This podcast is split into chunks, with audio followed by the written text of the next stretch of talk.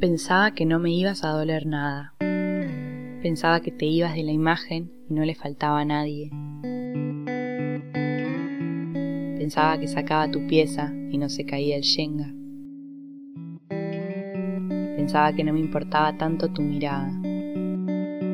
Pensaba que daba igual si estabas o no estabas. Pensaba que yo controlaba cuánto te quería. Pensaba que no me pesaba todo eso que me hacías. Pensaba que tenía el daño colateral más controlado. Pensaba tantas cosas que me olvidaba que también estaba sintiendo.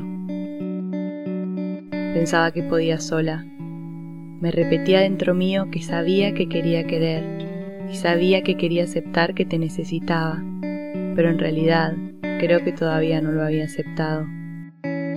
Sí, quizás me había acostumbrado y quizás ahora me cuesta acostumbrarme a que no estés que no estés vos ni nadie, a que no te quiera vos de nuevo, pero a que menos todavía quiera otra persona.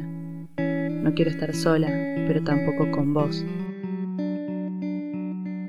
Pensaba que vos habías proyectado más en mí que yo en vos, pero creo que me sostuve en tu presencia todo este tiempo.